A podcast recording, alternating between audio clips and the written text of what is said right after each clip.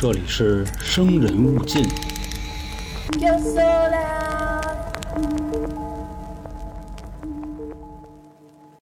网恋有风险，见面需谨慎，奔现容易翻车轱辘炮。你像我们呢，平时都会看到一些啊关于网恋翻车的消息，啊，类似于那种要不就长得特磕碜啊，P 的特好看，见着真人呢不是那么回事儿还有呢，就是那种虚报自己财务状况的，就吹牛逼的啊，比如说我这个有一公司啊，几百上千万资产，但是呢上天眼查啊根本就查不着。再比方说呢，也是跟人吹牛逼啊，说自己这个高学历人才，清北毕业的硕士博士啊，可真一见着呢，你考他二元一次方程都不会。反正就说那意思吧，啊，就这样的人呢大有人在。互联网上啊，它本身就是一个虚拟的世界，有很多东西呢没法搬到现实里边。而咱们今天啊，给大家带来的这个故事，就是一个二十七岁的妙龄女主播，在奔现了一个比她大十五岁的离异带娃的榜一大哥之后，这个人啊就没了。来了，朋友们，欢迎来到由春点为您带来的《生人勿近》，我是各位的杀人放火讲解员老航。那在节目的开头呢，还是给大家安利一下我的单人专辑啊，《囚女》。那里边呢都是讲女犯的啊，讲这个情色大案的，并且呢也都是我单人的，其故事选择的标准、尺度方方面面的，比我在《生人勿近》的单人案件要劲爆的多。目前呢这张专辑啊只在喜马有，如果您是喜马的小伙伴啊，进春点主页就能看见。如果呢您不在喜马啊，还得麻烦您啊移步过来搜春点进来就看见了。那么好啊，就说这么多，下边啊正式开始咱们今天的故事。时间啊，二零二三年倍儿近，就是今年一月初，在内蒙古赤峰市下边一个叫阿鲁科尔沁旗的地方，警方接到一报案。当时啊，说是有几个人走进了派出所，有其中的一个人啊，特别着急的就说了啊，说我报案，我闺女丢了。那具体怎么回事呢？啊，我闺女是来此地跟这个网恋的对象见面的，后来呢就没了。现在啊，这已经半年多了，活不见人，死不见尸。说这个姑娘啊，是二零二二年四月份从家出来的，到今天呢，已经快七个月了，所以想请警方帮忙给找找。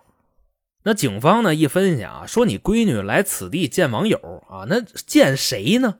这人姓什么叫什么呢？然后你看这报案的啊，来了一家子，分别是失踪人的父亲、姐姐还有姐夫，他们之间互相看看，谁都说不上来。那这不就瞎了吗？这上哪儿给你找去？随即啊，警方就询问了一下失踪人的一个基本情况。那咱们呢就具体的说一下啊，发生了什么？说本案的失踪人呢是一姑娘，叫李红，山东菏泽人，当年二十七岁。菏泽啊，就那个山东菏泽曹县六六六，我的宝贝儿啊，就那地方菏泽的。她的职业呢是一位主播，且还是一位颜值和才艺主播，长得呢怪好看的。说他的那个账号的内容啊，或者说直播，就是唱歌呀、才艺啊、打 PK 啊等等一系列吧。说那会儿啊，失踪人李红从事主播行业已经四年了，在抖音平台上呢也积累了有二十多万粉丝。后来说呢，到了二零二二年的四月份，也就是李红啊从山东菏泽到了内蒙赤峰阿鲁科尔沁旗，这个账号就被设置成私密了，也不更新了，也不直播了。那当时呢，就是这个举动啊，不光是李红的家人很疑惑，粉丝也很疑惑呀。这账号好好的，也没违规，也没被封，干嘛就不播了呢？那关于这个情况啊，他为什么不干了呢？李红的姐姐就开始跟警方就反映了，说原先啊，在二零一九年的时候，自己的妹妹李红啊想干直播，想当网红，可是呢，他们家不同意，说他们家的这个条件啊，在当地还算不错。家人呢就觉着让他找一份这个稳定的工作，再找个好人嫁了，这就完了。可是呢，这个李红他不同意啊，这不就产生分歧了吗？于是呢也说不明白，从家就搬出来了，在家附近呢租了个公寓自己住，并且呢把这个公寓的卧室啊就布置成直播间了嘛。后来说呢，到了二零二一年，直播行业呢也是蓬勃发展，李红的业务呢也算是好起来了，且啊当时在直播间里头认识一大哥。一来二去的啊，俩人成了男女朋友了。说这大哥呢，姓什么叫什么，多大岁数，妹妹都没跟自己说过，就知道他是内蒙古赤峰市阿鲁科尔沁人。那姐姐呢，当时啊一知道这个消息啊，这不妹妹认识一榜一大哥吗？就劝他说：“这个地方离咱家一千多公里，就内蒙跟山东啊，何必呢？不如说找一家门口就完了。”然后妹妹呢就给他解释啊，说：“你不知道，他对我特别好，在直播间里就咔咔的给我刷。”姐姐呢一分析，对吧？这妹妹都这么大了啊，都快三十了，这种事儿呢也没有必要多说，于是就不再问了。那再往后说呢，时间又过了一年，到了二零二二年的四月份，李红呢就给姐姐发了个微信啊，说自己呢要去内蒙赤峰阿鲁科尔沁，跟榜一大哥就奔现去了啊，最近就先不回家了。姐姐一听这个呢，就特着急，就问了啊，说你什么时候回来？妹妹李红说呢，用不了多长时间我就回来了啊，大概就半个月吧。可是啊，四月二十二号去的，一直到五月底，这都一个多月了，李红还没回来。同时呢，在微信里边跟姐姐说，最近我先不回去了，因为呢，我加入了一个直播的工会啊，得全国各地的跑去培训去。要是这个回家的话啊，怎么着也得年底了。那姐姐当时就特别纳闷啊，说这个什么工会半年不让你回家呢？你是不是让人给卖了？李红呢就说：“总之，哎，你别管了。主要啊，他这工会不光培训啊，我们还得整容呢。公司出钱批量整，他当网红孵化，这都有流水线的。那等到时候一整完了，我嘎，我网红脸我这粉丝直接翻十倍，能从二十万翻到二百万。那就这么一说，姐姐这还算稍微踏实点说那你自己跟外边你小心点吧。也就是这么着啊，这个时间又过了半年。”转眼来到了二零二三年的一月初，眼瞅啊，马上就要春节了。家里人呢就问李红说：“你到底什么时候回来？这一走七个月了。可现在再问呢，发微信不回，打电话也不接，这个人好像就从地球上消失了一样。”然后家里人就急了，一分析不对，于是啊，从山东菏泽坐车到了内蒙赤峰阿鲁科尔沁，也就是李红曾经说的跟榜一大哥奔现的地方。那到了之后呢？这一家人啊，俩眼一摸黑，也不知道上哪儿找去。问谁呀？主要没消息呀。哼不能大街上抓人就问吧？您好，您认识榜一大哥吗？那这也不是人话呀。所以这不没辙了吗？就报警来了。警方呢一听一分析，说那查查吧。通过对李红啊这个出行记录的调查，发现啊他是从二零二二年四月二十二号从山东菏泽坐长途车来到的阿鲁科尔沁。可是呢，这个坏消息啊，紧接着就来了，说从他到这儿之后，就再也没有任何的消费记录了。你包括什么这个酒店住宿、车票、机票，全都没有。所以警方呢，就直接跟他家人说了，关于这个李红啊，什么之后去别的地方培训去，网红流水线，完全是扯淡。那现在一分析，当务之急就是要找到这个榜一大哥。可是呢，这个家属提供的消息又太有限了。就知道一榜一大哥，什么都不知道啊？那怎么找啊？并且还说呢，这个李红从事的职业是互联网主播，平日里啊会接触到大量的人，不管是粉丝还是同行，还是各种驴马烂子，总之啊就是这个人际关系错综复杂，而且在全国各地哪儿的都有。这个调查难度啊是相当大的。而就在这个时候呢，李红的母亲啊，在他曾经租住过的公寓里边找到了一个账本儿。这个本里边呢，那可太有消息了啊！那么说，这个本里有什么消息呢？记录的啊，都是一些在榜大哥的详细信息，比如说啊，某某某大哥刷了多少钱，住哪儿，手机号，网名叫什么啊，在这个本里全能体现。而这个本里头啊，排名第一的大哥就是赤峰阿鲁克沁的实至名归的榜一大哥。所以呢，这个消息一到啊，无疑给这案子带来重大突破。警方呢就精确定位了这个大哥家的住址。当时说呢，这大哥的网名啊叫随心啊，就随心所欲的随心。那有了这消息更好办了啊，直接给字节跳动发协查通报啊。你没有实名信息，你怎么刷的礼物？就这么着查出来了，这榜一大哥呢叫王友军，当年四十二岁。但是啊，各位查到这儿又一个疑惑来了，怎么个意思呢？就是通过啊对这个榜一大哥王友军的基本信息核查，就发现这哥们儿啊根本不具备当榜一大哥的特质。咱们都知道啊，这榜一大哥是什么风度，对吧？跟哪个主播直播间里那都一掷千金啊，要不然他怎么榜一大哥呢？可是说就这个人啊，王友军，他压根没什么钱，搁农村啊也是他妈三四等人，而且呢还离异带个孩子，跟自己的母亲一块住。就这都没说完啊！不光这样，说他身上还有好多外债。那现在呢，所有人就很疑惑：失踪人李红，二十七岁，互联网主播，漂亮小姑娘，怎么就能看上一个年过四旬、家境一般的庄稼汉呢？这他们俩也过不到一块去啊！然后警方呢就决定啊，去这榜一大哥家一探究竟。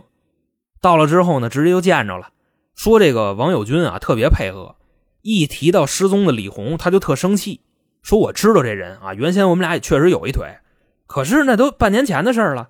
小姑娘来了之后呢，一看我们家这情况啊，进门就是猪圈，屋里就是土炕，人嫌我穷，没待两天走了，这不就婊子无情，戏子无义吗？一听这话，警察说：“你这这这这，你你你好好说啊，别骂街。那你们是怎么认识的？哎，就您这样的啊，凭什么就能让一个这个小网红过来跟你有一腿呢？咱有一说一啊，哥们儿，就您这家庭条件。”外加上您本人长得也没有那么地道，对吧？主要是能明白我意思就行啊。你们俩人他也不成套啊。王友军就说啊，那我们俩怎么认识的呢？是在二零一九年的时候啊，刷视频，然后就刷到这个李红的直播间了。起初呢，自己看直播呀、看视频啊，纯就是白嫖选手。可后来呢，看见李红了，也不知道怎么了，就那么爱。那为了建立关系啊，规矩自然也明白，就充钱呗，开刷呗。慢慢的刷到最后啊，自己成榜一大哥了啊，那可不就得着了吗？这也不用藏着掖着，这谁不明白啊？警察这边听完了一分析啊，这倒也合乎情理。说那你前前后后一共给他刷过多少钱呢？王友军当时啊连算都没算，直接就说了，这些年一共得刷了得有五十多万。好家伙，哥们儿，你看你这条件，你这五十多万你哪来的呀？就警察这么一问啊，他还有点不乐意，说你管呢，反正我不偷不抢。就算是我刷小额贷啊，我上网上打赏去，那我也不算诈骗，因为我有还款意向。你到时候什么催收的乱七八糟，你法院起诉我去，大不了我一个月还一百块钱，你也起诉不了我，因为我有还款意向。那说到这儿啊，来的调查员都明白了，感情这所谓的榜一大哥也是为了博取啊女主播的欢心，套小额贷给人刷礼物，这个呢也确实是不归他们管。说呢，再问问这个王友军的母亲嘛啊，了解了解情况。后来呢，人家老太太说了啊，有这么回事半年之前来了一姑娘，哎呦，长得可漂亮了，跟我说呀是俩人处对象呢。反正当时我看这姑娘可好了，做饭的时候帮我烧火啊，也帮我下地干活，总之就是没有任何的问题。那简短截说吧，根据王友军还有他母亲的这个陈述，说李红啊到了这儿之后，俩人一块住了半个月，后来呢，就是因为嫌他穷啊，人家撤了。王友军呢一分析，那既然分手了，我来个最后的稳游吧。于是呢，开着车给李红啊送到长途汽车站，把人放那儿，他走了。那天的时间啊，没记错的话，应该是五月二十号，要不就二十一号。到家之后啊，也是这个长夜漫漫，无心睡眠，想着再给李红发个什么微信挽回一下。结果呢，谁知道啊，写了个大概一千字的小作文吧，给人发过去，人早给他拉黑了。反正一边说着，一边掏手机给警察看，说：“你瞧这没有？”我这也算是段位比较高的舔狗了，这都过了半年了，人给我拉黑了，但是他的微信我都没舍得删。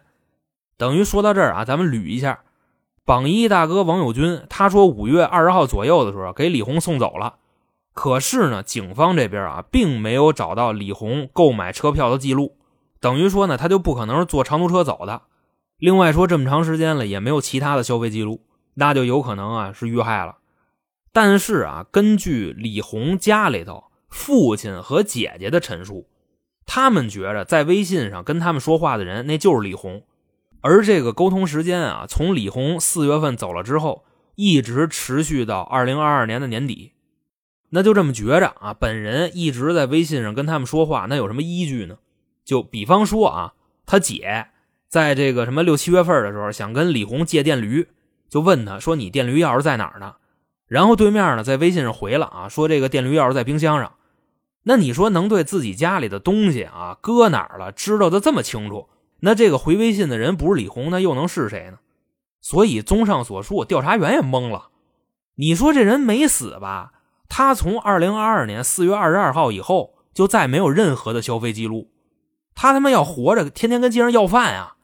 但你说他死了吧？在微信上跟一家人聊天并且呢，还能说出自己家里边各种的东西摆在哪儿，这些细节，那别人也不知道这些事儿啊，所以这个案子啊就扑朔迷离了。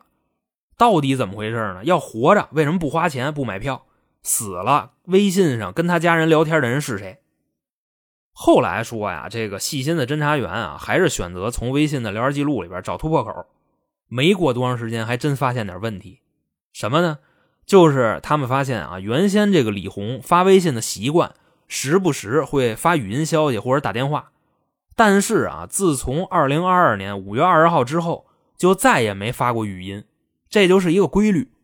除了这个啊，还说从二零二二年六月份之后，李红找各种理由跟家里人要钱，要不就是说我没拿直播设备，我买机器；要不然呢，就说我整容花钱；要不然就说呢，我们这儿这个风控了，我没钱吃饭了啊，等等一系列。就这么一算啊，前前后后八万多块钱。而这些钱要过来去哪儿了呢？倒了几回手，最终啊都转给这个榜一大哥王友军了。哎，你要是这么说的话啊，现在这个事儿基本上就是打明牌了。不光这些啊，与此同时，警方呢还通过手机定位，在一个手机的维修店找到了李红之前用的那两台手机。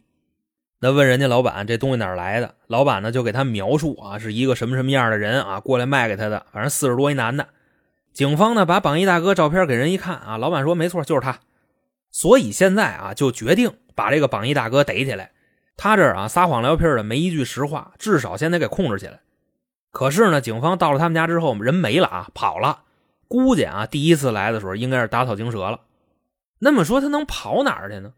通过对他人际关系调查，认识人倒不多。最亲近的一哥哥一姐姐，他姐姐呢在安徽。他哥哥呢，在阿鲁科尔沁旁边还有一个旗，叫巴林左旗。这俩地儿呢，隔着大概几十公里。那就简单的查了一下啊，发现呢，他也没有什么火车票啊、长途车票的记录。一分析啊，肯定跑他哥家去了。然后警方这么一去啊，还真在呢。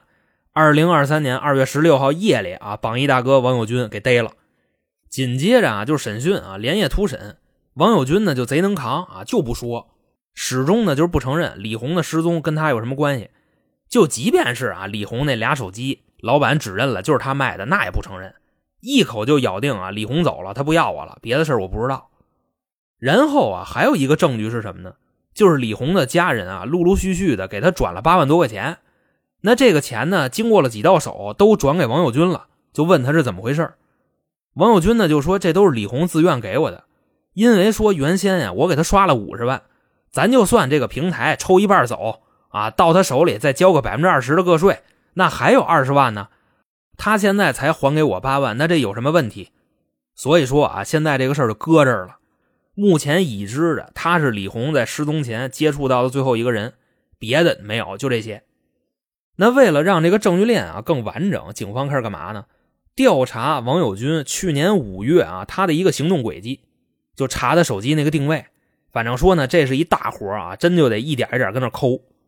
最后说呢，研究了好几天，发现了一个特别不起眼的细节，就是在五月十九号那天晚上，王友军啊开车出去了一趟，就类似于啊从一个村开到了另外一个村那当时的时间呢是晚上八点多钟左右啊出发的，回来的时候呢已经快是夜里十二点了，这打一来回走了将近四个小时。可是呢，通过警方对这段路的了解和测算，他去的那个地方往返的路程最多俩小时。那这段路他走了四个小时，中间干嘛来着？而这个时间段，五月十九号，跟他说李红什么坐长途车走了，这时间是差不多的，并且啊，在五月十九号，他不开车出去了吗？第二天又根据他那个活动轨迹，发现啊，他去过一家洗车店，把车给人扔那儿了。那根据这个线索，警方来到洗车店啊，找到人家那洗车师傅，就问人师傅就说了，那天榜一大哥来的时候，这车里边一股子臭味儿。就屠宰场那个味儿，问大哥怎么回事？大哥说帮他朋友拉肉来着，结果呢那塑料袋漏了啊，连汤带水的撒一车，让人帮他洗。那一听这话，不祥的预感就来了，是不是榜一大哥已经把李红杀了呢？放后座上了。那么一分析，那咱验验车吧。但是啊，这辆车距离案发的时间可已经过了八个月了，并且他还洗过，洗的还特别透，把座拆了洗的。那侦查员能不能在这辆车上找到线索呢？其实说啊，这块也没有什么悬念啊。为啥呢？你像车贩子在验车的时候，是不是泡水车？哪怕你收拾过了，他也能验出来。就更何况啊，现在验车的是警方的物证专家。那一上车啊，叮咣五四把后座一抠，就发现啊，最下边临近安全带那位置抠出点血来。比对之后，这血就是李红的。那现在说呢，警方有了这些新证据啊，再次提审王友军。大哥一分析，操，你们都这么牛逼了，那我也别扛上了，我说吧，啊，这人就是我杀的，我承认。然后一听这个，警方就问他说：“既然如此，你为什么要杀了他呢？这么做对你有什么好处呢？”然后啊，还有就是冒充李红跟他家人发微信聊天，这应该也是你。你又是怎么知道他们家各种东西都放哪儿了呢？你怎么那么了解他呀？那接下来啊，榜一大哥的一番话啊，让这案子又开始模糊了。他怎么说的呢？首先啊，俩人二零一九年认识的啊，这没毛病。起初呢，王友军看直播啊，一直都是这白嫖。那天呢，看见李红了，就冲了点，开始往里刷。就先是什么啤酒、棒棒糖的，因为说那会儿呢，李红啊是个小主播，直播间里呢大概也就几十个人。当时呢，榜一大哥一分析啊，那我花个小几百，我跟这屋我就大哥了啊，那我来吧，咔咔就往里整。往后呢，随着这个时间的推移，李红呢这女主播人气越来越高。后边啊，她在直播，这屋里可能就有个上百人或者上千人了。然后呢，大哥这千八百的跟这屋里就不好使了。那现在要怎么办呀？王友军已经在一声声牛逼之中迷失了自我呀。一分析，我得守住榜一大哥的位置啊。于是啊，接着往里炫。那简短截说吧，啊，一直刷到二零二一年，这现在已经二三十万干进去了。你像啊，就这种级别的大哥，那肯定就得都加微信了。要是想的简单点我估计可能刷几千的时候，这微信就加上了。啊，你说你要搁我这儿，咱慢说几千块钱，您就年费二百，您加我我也得通过，对吧？当然，咱跟人家没法比啊，几千上万的，就说那意思。后来呢，慢慢的啊，到了二零二一年，李红呢也是感受到了大哥的诚意，于是啊，俩人就在一起了啊，男女朋友相称，并且呢，那时候啊。李红多次瞒着家人来大哥家跟他一块待着，这都男女朋友了，来就来呗。另外，你像大哥家这情况啊，什么养猪啊、种地呀、离婚有孩子都不在乎。李红是知道的，只不过啊，他不知道大哥给他刷那礼物啊，花完了手头的钱就开始借钱了，就等于装大屁眼子这事他是不知道的。那再往后说呢，大哥就开始跟李红商量啊，说这个妹妹，你看咱俩这婚事什么时候办一办？我想见见你的父母。李红那意思呢？你别着急，你先处着啊，见父母的事回头再说。也就是这么着啊，俩人好了将近一年，到了二零二二年年初的时候，李红呢因为自己身体有什么原因啊，做了个小手术。那身为男朋友的榜一大哥自然就得过来照顾啊。于是啊，就从内蒙赤峰阿鲁科尔沁啊，来到了这个沙奴啊赫策啊，一千多公里就干过来了。原本呢，大哥的计划啊，是在照顾李红的同时见见他的父母，就把这桩婚事啊给定了。可是呢，来了一个多月啊，你别说父母了，李红连姐姐都不让他见。所以说到这儿啊，总算是明白了，就这榜一大哥他为什么能冒充李红跟人家人啊聊了小半年，并且啊知道各种东西放哪儿了，因为李红瞒着家人啊让他过来住了一个多月，就这事儿李红家人完全不知道。所以呢，现在人大哥什么意思呢？就是不让我见父母，不让我见家人，感觉自己被羞辱了。你瞧我他妈这俩钱花的五十多万，换来的是你瞧不起我。于是呢，就炸了啊！那要怎么着才能跟你结婚呢？这个时候啊，王友军又跟警察说，李红当时面对这个就是求婚啊，他提的什么条件呢？就是让榜一大哥在山东菏泽给他买套房，价值一百六十万。与此同时呢，警方啊。也在李红租住的公寓里边找到了购房合同，还有一张是榜一大哥写的欠条。欠条的内容是啊，就是王友军欠李红一百六十万，等于瞧这意思，他当时是答应了。那对于这个说辞，李红的家人怎么说呢？说扯鸡巴蛋，我们家有房子，干嘛还要买呀？准是那小子呀，栽赃嫁祸，想给我们家李红来个什么敲诈勒索。那么说啊，就这个欠条和购房合同的事一出来。到底谁说的是真的？这无从考证了。反正啊，李红家有欠条，也有购房合同。那再往后呢？王友军又说了，二零二二年四月份，李红来找他，实际上是来要账的，就说了啊，那个你欠我一百六十万，你要不给我就不走了，我就跟你村里嚷嚷说你强奸我。所以呢，在这种情况下啊，榜一大哥王友军一分析啊，就决定把李红干掉。那等到了五月十九号啊，王友军就骗李红说：“那个你跟我出去一趟，咱俩开车上趟东北，那边有一小子欠我二百万，要回来多少我先给你多少，后边的钱呢就再说。”然后李红呢，这不跟着去了吗？在路上给宰了，随后啊还把李红的那个抖音设成私密了。